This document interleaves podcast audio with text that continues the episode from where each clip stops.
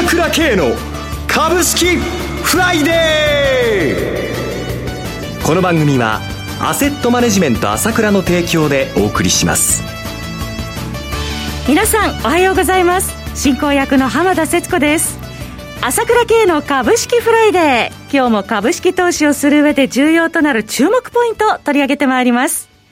パーソナリティは、アセットマネジメント朝倉代表取締役で、経済アナリストの朝倉圭さんです。朝倉さん、おはようございます。おはようございます。よろしくお願いいたします。よろしくお願いします。さて、今週はどのようにご覧になられましたでしょうか、マーケット。そうですね、本当に荒れ模様ということになりましたけども、やっとここで落ち着いたかなというところでしょうかね。はい。アメリカ株ね、反発ということでね。ええまあ一応混乱ということで、まあね、先週末雇用統計が、まあ26万人ということで、ええー、って感じで、えー、まあ驚きだったんですが、その後のね、やっぱりこの、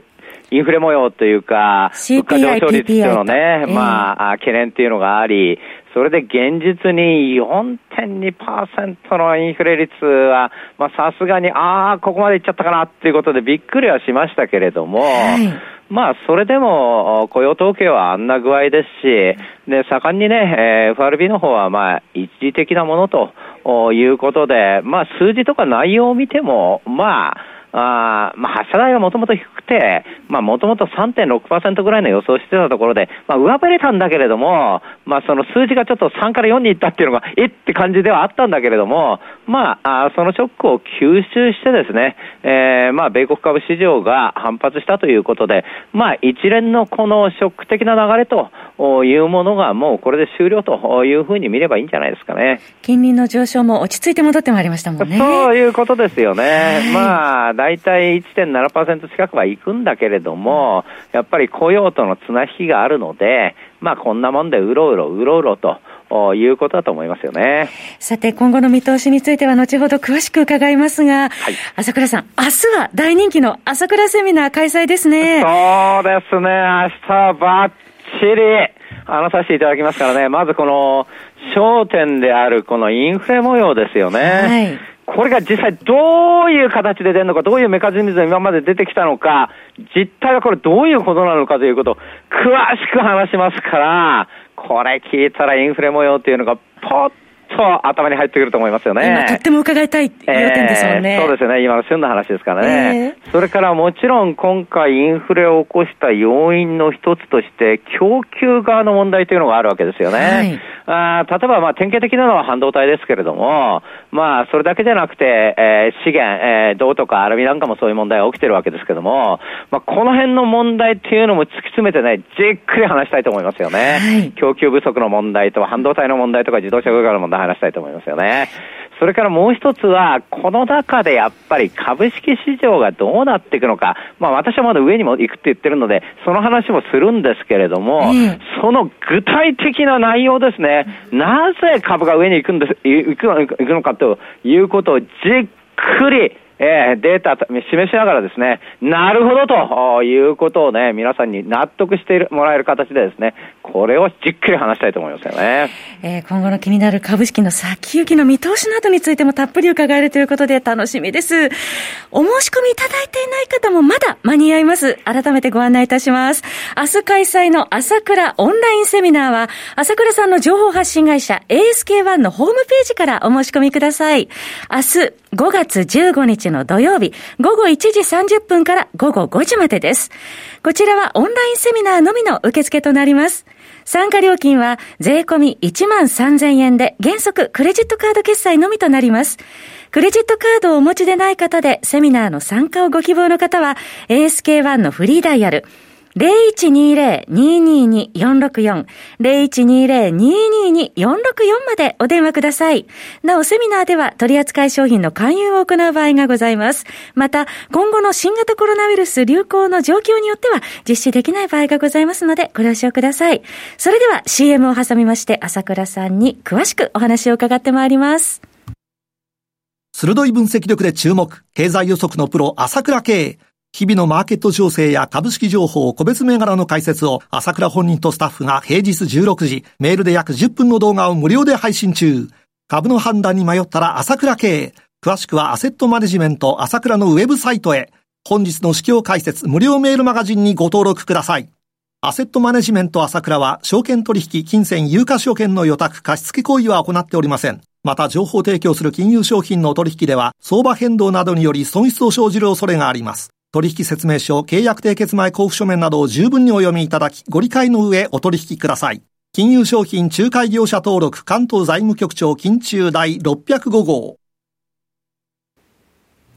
さて、ここからは朝倉さんに日本株の見通しを伺ってまいりますが、えー、スケジュールとしましては今日はオプション S q の算出日、また決算集中日ですね、発表が。まずその前に、あの、セミナーのことなんですけれども、はい、あの、いられない方も同じもの何回でも聞けますので、ええ、いなくても大丈夫です。あ同じものが、あの、送られますので、はい、はい。ですからそれは安心してくださいね。はい。はいじゃあ、その、この相場ですけれども、え まあ私一貫して言ってきますけども、まあ明らかなこれね、もう日本株だけがこんなに売られるっていうのは、もう S q への仕掛けしかないじゃないですか、これ見て。売り仕掛けということですね。えー、まあね、699円安、461円安、909円安と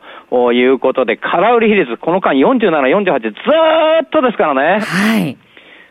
自分の周り見てください。自分の周りで空売りしてる人がどのくらいいるのか見てくださいね。ほとんどの人は自分のポートフォリオで売りを入れてる人もいるかもしれませんけれども、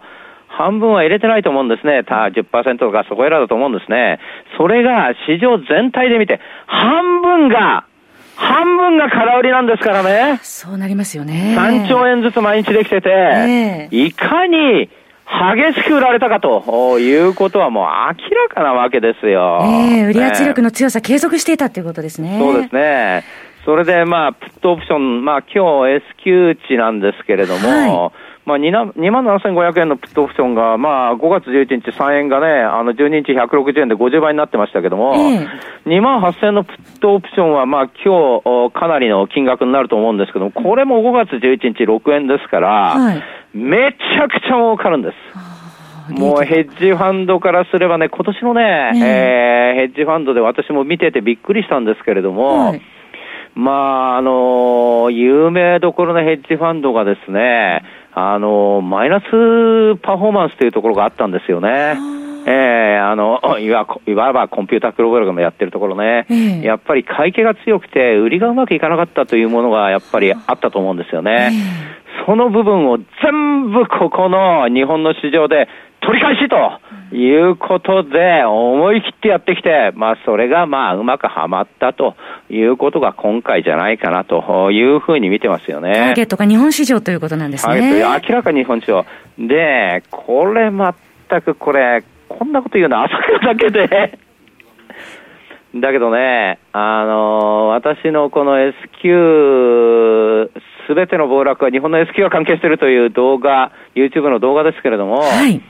まあ、10万8000、11万近く見られてるっていうことは、この動画自体は、なかなか初心者には難しい動画だと思うので、相当なプロフェッショナル、業界関係者が見てると思うんですよね。っていうことは、明らかに問題意識は共有できていて、感じてるはずなんです。この下げはおかしいと、普通じゃないと。誰でも、誰でもじゃないかもしれないけど、感じてる人も多いと思うんですよ。えー、だけども、誰一人声を上げませんね。これが問題なんですよ、日本の。これが日本の市場の問題なんです。だからいいようにやられてしまうわけですよ。えー、本当にそれが問題だと思いますね。ですからもう下げは、まさに今日で終わりということで、もうご苦労様でしたということで、ヘッジファンドの皆様っていうか、そのコンピュータートレーディングも買い戻しに入ってきますので、もうこれで下げを、まあ下げは一応一旦は、まあ、峠を打つという形になると思いますね。昨日の1、2安の銘柄、432で暴落状態でしたけども、はい、あここまでやったんで、とりあえずは大儲けしました、ありがとうございましたということで、ヘッジファンドの方はですね、引いてくるということになるんじゃないかと思いますね。はい。その落ち着いてくる中で、まあ、企業の決算発表集中日ということですが。そうですね。これ、全くね、あの、今日の日経新聞出ていますけれどもね、はい日本株の予想 PR14 倍ですよ。えー、一時20倍近くありましたけれども。20倍どころかね、かなり上行っちゃったんですけど、14倍。で、トヨタが決算発表しましたよね。はい。で、7%の減益予想だったのが10%の増益だということで、えー、まあ、さすがトヨタだなということなんですけれども、思い出してもらいたいのはね、昨年5月、決算発表しましたよね。はい。ええー、その時、どこの企業も、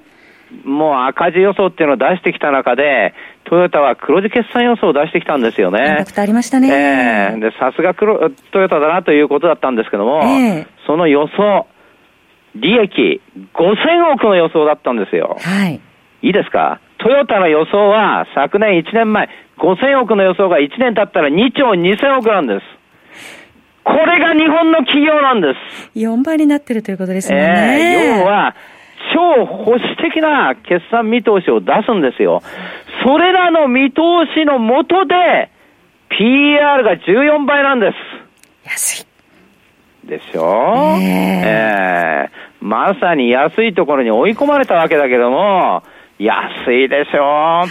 う。で、確かにこのコロナの問題がね、日本特有の問題でね、こんなコロナの問題があってね、こんなことがあるからダメなんだってみんな言うんだけれども、まあ、それはね、政府の問題も多少あるかもしれませんけども、まあ、この世界中でみんな、あの、ワクチンみんな打ってんだ、日本だけこんなになってるって言うけれども、ま遅れてますけどね、えー、世界で打ってるところは、まあ、中国のワクチンであったり、ロシアのワクチンであったりするわけですよ。で、日本が、これから本格化するわけだけども、大規模な施設をこれから作るんだってやるこれから本格化じゃないですか。しかも、日本の打つワクチンっていうのは、ファイザー、モデルナ、これはこの放送を知って聞いてる人は知ってるだろうけども、最も世界で優秀なワクチンなんですよ。95%の、まあ、効く確率があるっていう。そのワクチンが、これ大規模に打ち始めたらおそらく早いんですよ。あと2、3ヶ月したら、この日本中の絵は変わるわけだから、そういうことを考えれば、本当ね、今がこういうことで波乱はあったんだけれども、自分たちはどういう投資をすべきなのかということがおのずにわかるじゃないですか。経済回復を見込んでのやっぱり投資戦略、今のうちに立てておかないと、ね、弱気にならないことです、はい、見てくださいよ、この安い PR と、これから動く大規模な接種の動きを。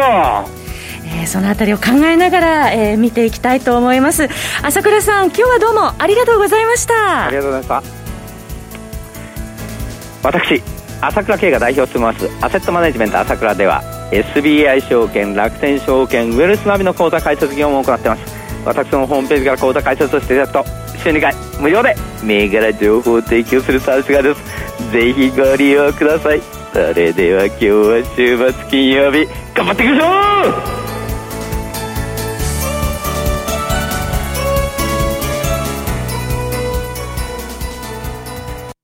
この番組はアセットマネジメント朝倉の提供でお送りしました。最終的な投資判断は皆様ご自身でなさってください。